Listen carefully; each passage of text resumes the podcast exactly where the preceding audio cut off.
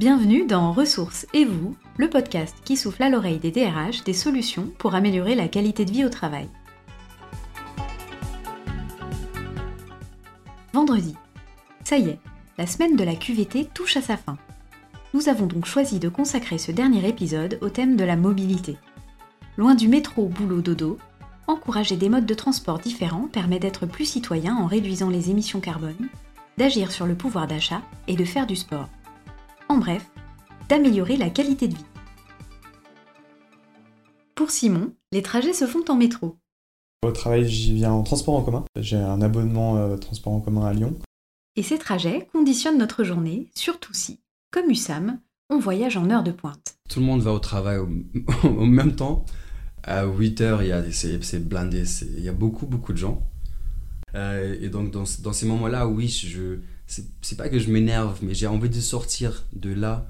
Euh, ça me presse, je me sens oppressé, entassé avec des gens. Même combat en voiture pour Isabelle, qui passe en moyenne 45 minutes de trajet, le plus souvent fait d'embouteillage. Résultat? On arrive au travail énervé et fatigué. Donc, euh, c'est, ça n'est pas la bonne solution.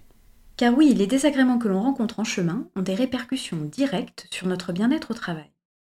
Le choix de notre mode de transport, conditionné par nos valeurs, nos moyens et le contexte, peut changer la donne, à une certaine condition que présente Sébastien.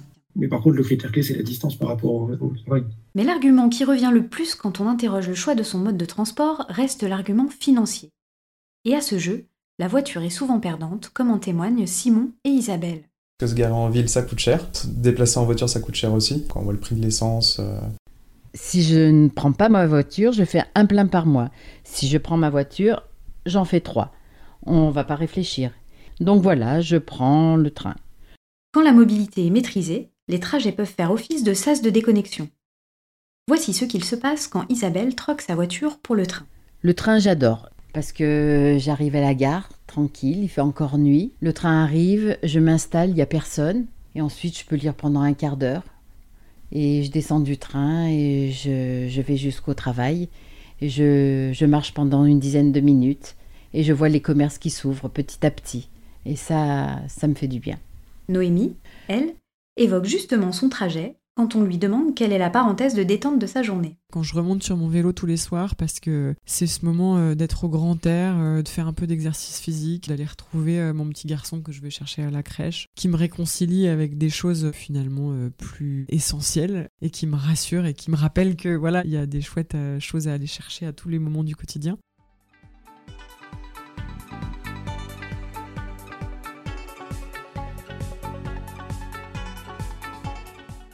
Et l'environnement dans tout ça? J'ai gardé ce réflexe. Mais là, je me pose la question de transformer ce réflexe en un vélo électrique, puisque je dois être à 4 km de mon entreprise. Et c'est vraiment débile que je fasse 8 km par jour en scooter. Les transports en commun, il y a quand même ce côté-là qui fait qu'on on mutualise euh, un transport qui, qui permet de, bah, de mutualiser aussi une, une dépense énergétique.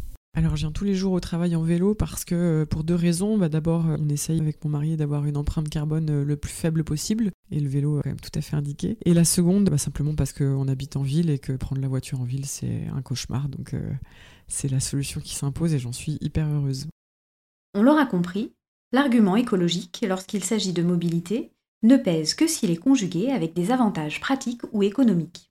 Maintenant, il faut être lucide. Le vélo électrique, ça a un sens pour des déplacements domicile-travail, dès lors que les gens habitent dans un rayon de moins de 10 km. Au-delà, euh, vous aurez du mal à engager les gens.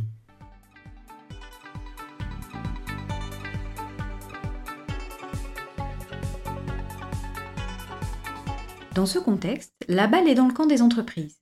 Rembourser une partie des abonnements au transport en commun est un minimum légal.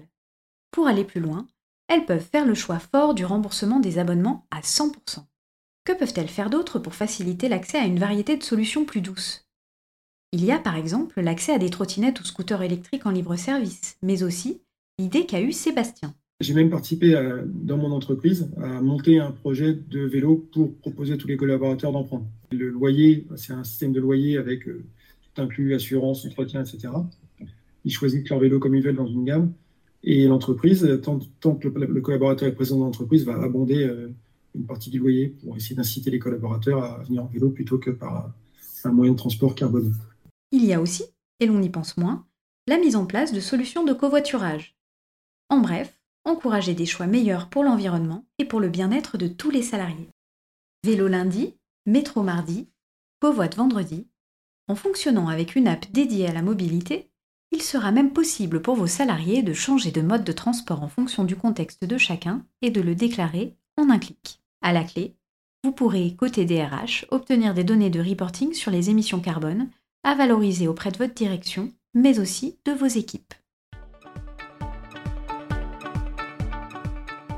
Merci d'avoir écouté Ressources et vous, le podcast qui souffle à l'oreille des DRH des solutions pour améliorer la qualité de vie au travail. Cet épisode clôt notre podcast dédié à la QVT et à ses pistes d'amélioration. Merci à Simon, Noémie, Hussam, Juliette, Sébastien et Isabelle pour leur participation et le partage de leur quotidien.